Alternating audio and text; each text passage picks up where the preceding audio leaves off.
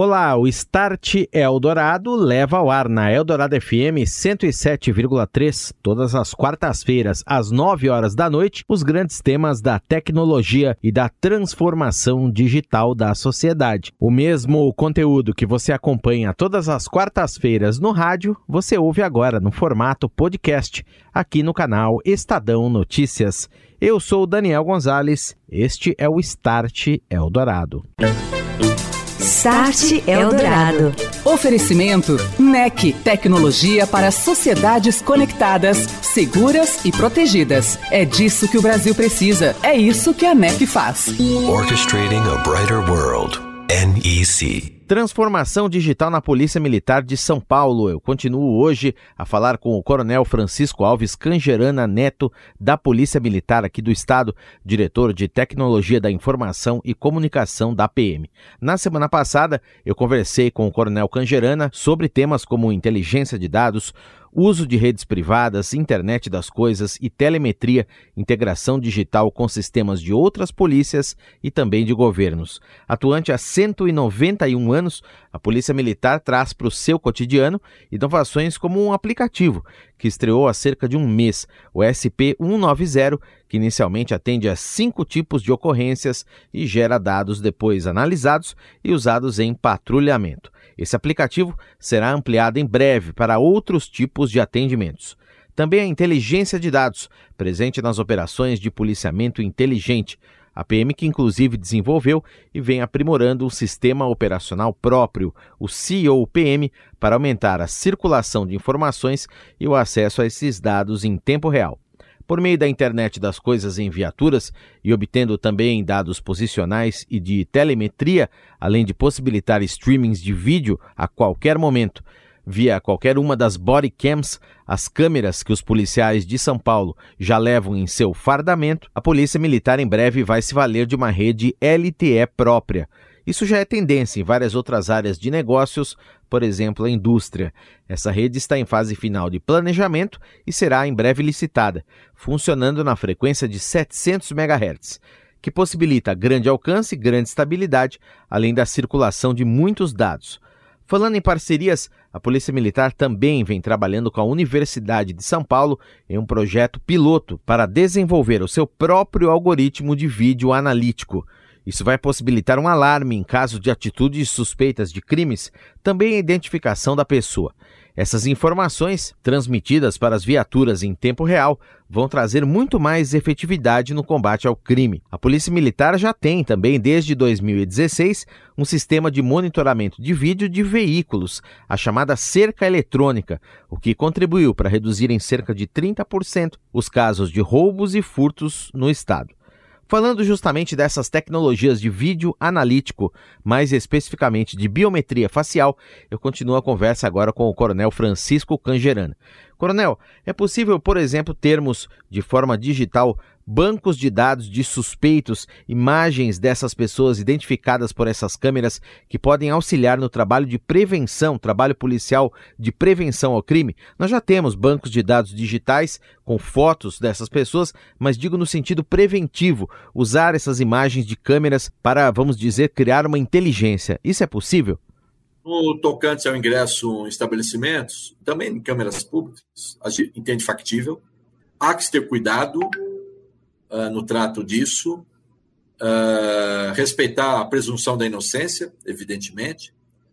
E, evidentemente, eu tenho um banco de dados de pessoas que já foram condenadas com trânsito em julgado, estão foragidas. Isso não há dúvida que essa pessoa tem que ser localizada, tem que responder, né? tem que sofrer as penas aí que a justiça determinou. Né?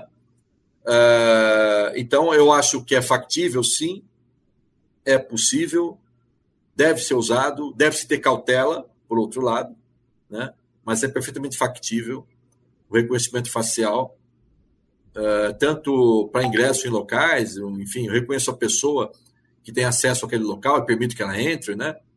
quanto para vetar o ingresso, como também para localizar um indivíduo procurado pela justiça, que deva ser recolhido para sofrer aí as penas pelas quais ele foi condenado.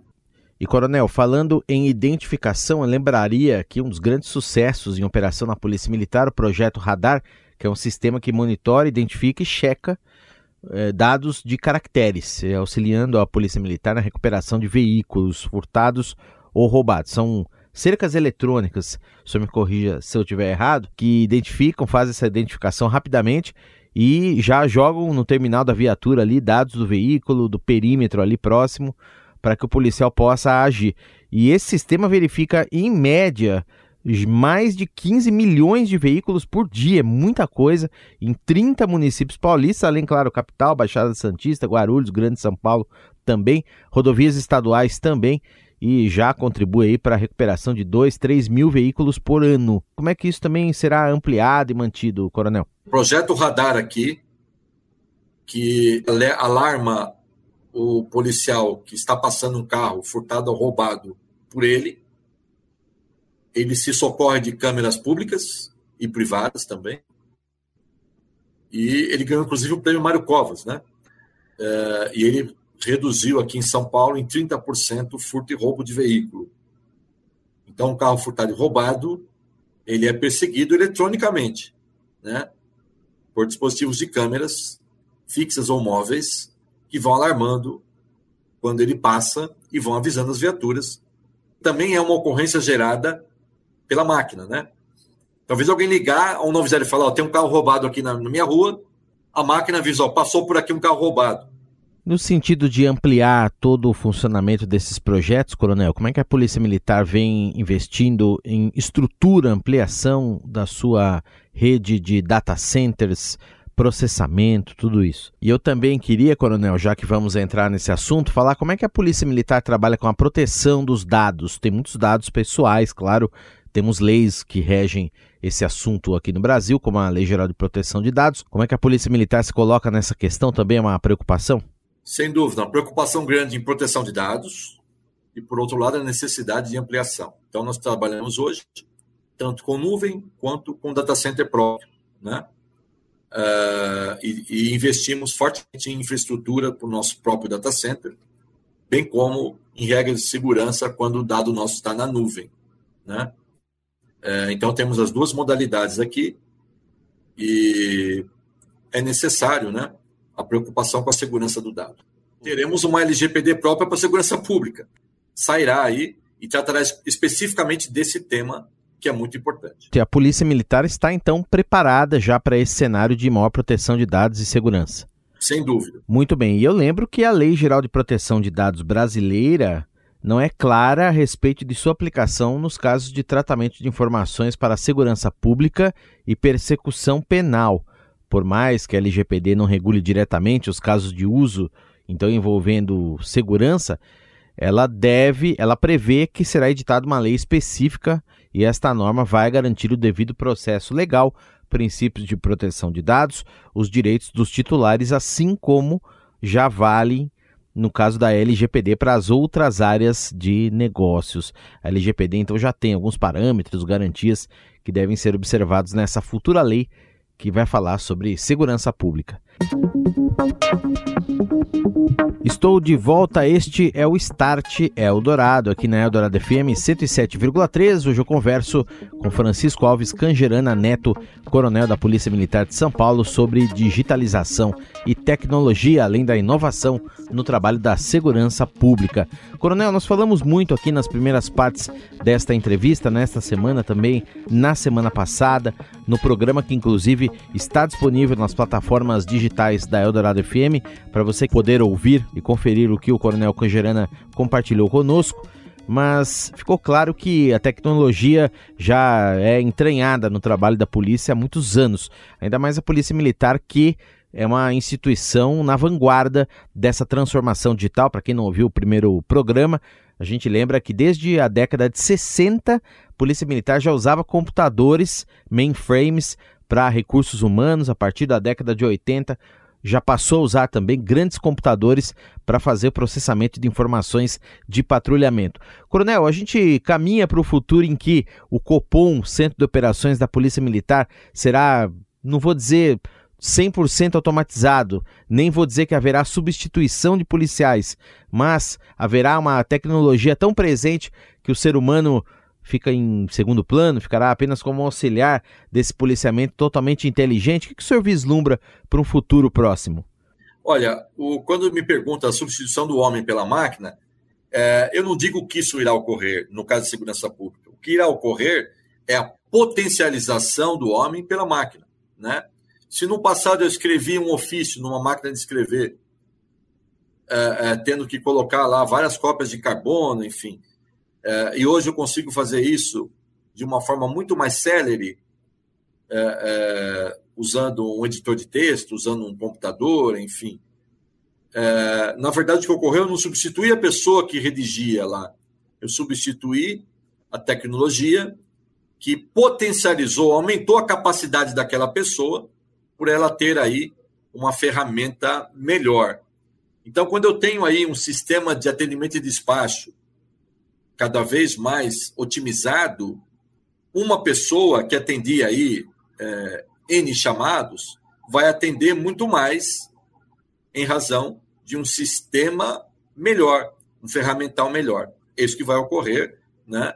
É, de outro mote, o ser humano continua sendo fundamental para é, é, a resolução dos conflitos, criminais ou não, no dia a dia. Sim, é, tem muitas tendências, as quais já falamos aqui no programa, por exemplo, eletrificação, as energias renováveis que vão suportar todo um sistema de trânsito híbrido nas cidades inteligentes, os veículos autônomos que vão poder rodar baseados, calcados em redes de quinta geração, com segurança máxima, e de repente você pode pensar, né, Coronel, na viatura autônoma, na viatura solar, por que não? Com eletrificação presente por aí, com autonomia, você sai uma vez, não precisa ficar parando ali para abastecer ou para recarregar com uma autonomia grande, enfim. A Polícia Militar já tem essa estrutura de olhar tudo isso, tem uma diretoria de informação e de comunicações muito forte já, atuante já há muito tempo dentro da estrutura da corporação. Ao mesmo tempo, essas tendências que a gente citou aqui tem gente olhando isso, coronel? São policiais que trocam experiências com outras polícias militares, outros órgãos de segurança estaduais, federais também. Reparam o que está acontecendo lá fora, Estados Unidos, Ásia, Europa, até para podermos aplicar essas tendências, trazer para cá? É, é, é, uma área de evoluções e eu acho que é, é um momento muito importante para a humanidade, né? De ser utilizar é, a tecnologia para o bem, a tecnologia para melhorar a vida das pessoas nas cidades. A nossa diretoria ela é composta de policiais militares. É, não existe um quadro de tecnologia, são policiais militares do quadro combatente, né? É, e fortemente terceirizada. Então, eu tenho as empresas terceirizadas que prestam serviço para nós, né? Então, os policiais são, na verdade, gestores de tecnologia que trazem o conhecimento do policiamento para que a gente possa prover aí é, os serviços tecnológicos, né? É, é então, uma toda operacional e também conhecimento na tecnologia que possibilitou eu estar aqui hoje ocupando esse cargo de diretor de tecnologia, né? Eu já fui comandante da capital aqui em São Paulo, por exemplo, né? Já comandei a área central também é, além de toda uma carreira, é, é, é, ora, ora na área operacional, ora na área de tecnologia. Então, eu, funciona dessa forma. É, eu até voltaria aos anos 20, se vou falar de uso de tecnologia, né? quando o nosso, que foi chefe aqui do nosso setor de telecomunicações, o engenheiro Manuel de Trindade, que era um civil à época, né? em 1926, é, apoiou a perseguição à coluna Miguel Costa Prestes, é, utilizando de telégrafo, né, para que a tropa se comunicasse com São Paulo. É, ele depois foi chefe do nosso centro de telecomunicações, ele entrou na corporação, né, e hoje ele dá nome à medalha Mérito de Telecomunicações, que é uma das medalhas da nossa diretoria. E só para a gente concluir, Coronel, como é que funciona a inovação dentro da Polícia Militar? A diretoria é aberta a sugestões, ideias que vêm das ruas? As grandes ideias saem dos operacionais. O projeto Radar, por exemplo, saiu de patrulheiros lá de Guarulhos. Uhum. Que tiveram, tiveram a ideia de fazer essa cerca eletrônica com câmeras OCR, né? É, Guarulhos é, é, ladeada por rodovias importantes aí, federais e estaduais, né? É, é, e muito fuga de carros furtados e roubados. Então nasceu lá o projeto Radar. Coronel Francisco Alves Cangerana Neto, que esteve conosco nesta noite aqui no Start Eldorado, falando sobre a presença cada vez maior da tecnologia no dia a dia da Polícia Militar, aliada da segurança pública. Coronel Cangerana, que é diretor de tecnologia da informação e comunicação da Polícia Militar. Um grande abraço para o senhor, muito obrigado pela entrevista, por estar conosco aqui nessa noite e até uma próxima. Muito obrigado, forte abraço a todos. Start Eldorado. Oferecimento NEC, tecnologia para sociedades conectadas, seguras e protegidas. É disso que o Brasil precisa. É isso que a NEC faz. Orchestrating a brighter world. NEC. E o que vem chamando a atenção nesta semana é a guerra cibernética, com hackers travada entre Rússia e Ucrânia. O conflito entre os dois países também vem ocorrendo no mundo virtual. A Rússia que tem usado há anos ataques cibernéticos no conflito contra o país vizinho, mas a invasão na Ucrânia provocou uma reação sem precedentes. Hackers ucranianos se solidarizam e contam com a ajuda de colegas do exterior para contra-atacar. Em 2017, um ataque enorme por meio da internet contra a Ucrânia ocorreu a partir da Rússia. Na ocasião, foram paralisados sistemas informáticos do metrô de Kiev, de portos ucranianos, empresas do setor energético e várias agências estratégicas do governo ucraniano. Segundo a empresa de segurança digital Bitdefender, que é romena e foi a primeira a soar o alarme após ter vários clientes afetados, o ataque aconteceu por meio de um software de contabilidade usado por instituições e muitas empresas na Ucrânia. Foram empregados e-mails para injetar vírus, e-mails esses disparados a partir de Moscou, vírus nos sistemas cibernéticos ucranianos. Voltando para agora, para este ano, no último dia 24 de fevereiro, um dia antes da Rússia começar a invadir a Ucrânia, Kiev sofreu novamente um ataque em grande escala que desativou sistemas de bancos e sites do governo. Foi um ataque do tipo de DOS, ou negação de serviço, ocasião em que hackers assumem o controle de sistemas ligados a dispositivos de internet das coisas, como câmeras de vigilância, sistemas de iluminação ou mesmo aspiradores que são operados por controle remoto. A partir destes sistemas, os criminosos lançam simultaneamente uma avalanche de pedidos para conectar dispositivos ao computador da vítima, de modo que o sistema-alvo não consegue comportar a demanda e entra em colapso. Em 24 de fevereiro, à tarde, mesmo dia, o coletivo hacker Anonymous declarou guerra cibernética contra o governo russo pelo Twitter. Desde então, o grupo também tem aplicado ataques do tipo DDoS contra veículos de comunicação e instituições russas. Anonymous também invadiu canais de televisão estatais russos para inserir imagens de guerra censuradas pelo Kremlin e transmitir canções patrióticas ucranianas. O grupo, inclusive, interceptou e divulgou comunicações militares russas. Foram publicados agora, no próximo passo dessa guerra cibernética, instruções online para que pessoas simpatizantes da Ucrânia disponibilizem sistemas informáticos a um grupo de hackers para a realização de ataques DDoS, tudo contra a Rússia. Você ouviu Start Eldorado. Oferecimento NEC, tecnologia para sociedades conectadas, seguras e protegidas. É disso que o Brasil precisa. É isso que a NEC faz. Orchestrating a brighter world. NEC.